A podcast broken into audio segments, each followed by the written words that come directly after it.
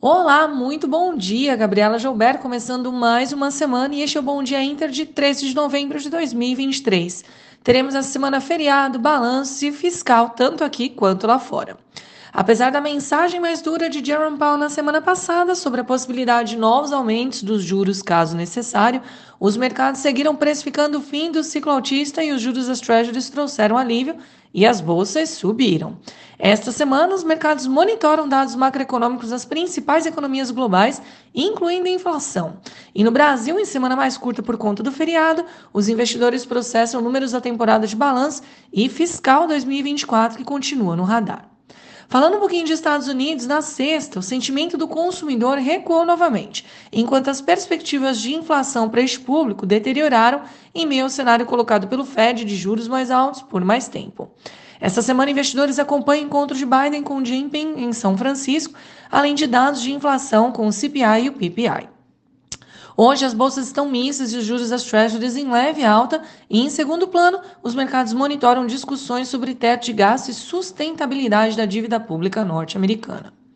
Falando um pouquinho do restante do mundo, lá na Ásia, as bolsas fecharam mistas nesta madrugada, antes do encontro de Biden e Jinping na semana, que visa melhorar as relações bilaterais entre as duas potências globais.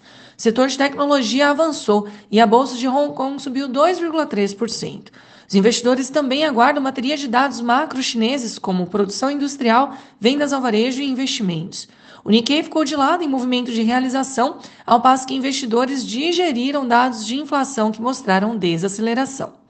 Na Europa, as bolsas avançam, ajudadas pelo setor de saúde, com destaque para Novo Nordisk, que avança 2,6%. Também veremos inflação por lá ao longo da semana. Aqui no Brasil, na sexta-feira, vimos que a inflação avançou 0,24% em outubro, menos que o esperado, acumulando alta de 4,8% no ano. Essa semana, mais curta por conta do feriado, a agenda política trata do PL de offshores e fundos exclusivos no Senado, enquanto a Câmara pode votar, pode avançar com o marco do carbono. Parecer do PLDLDO foi aprovado na semana passada com manutenção da previsão de déficit zero para 2024. No entanto, as incertezas sobre meta fiscal continuam no radar. Na temporada de balanço, teremos JBS, CSN, Localiza e outras companhias.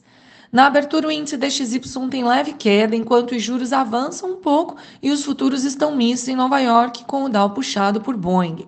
Petróleo está estável, de olho na demanda global, e o minério de ferro sobe com otimismo no setor residencial chinês. E o que esperar então para a bolsa local? Sentimento externo misto e as commodities em alta podem ajudar o Ibovespa, que também fica à mercê das incertezas políticas e do fiscal. A temporada de balanço vai chegando ao fim, mas bateria de resultados ainda é esperada ao longo da semana. Pessoal, este foi o Bom Dia Inter de hoje. Tenham todos uma ótima segunda-feira e até amanhã.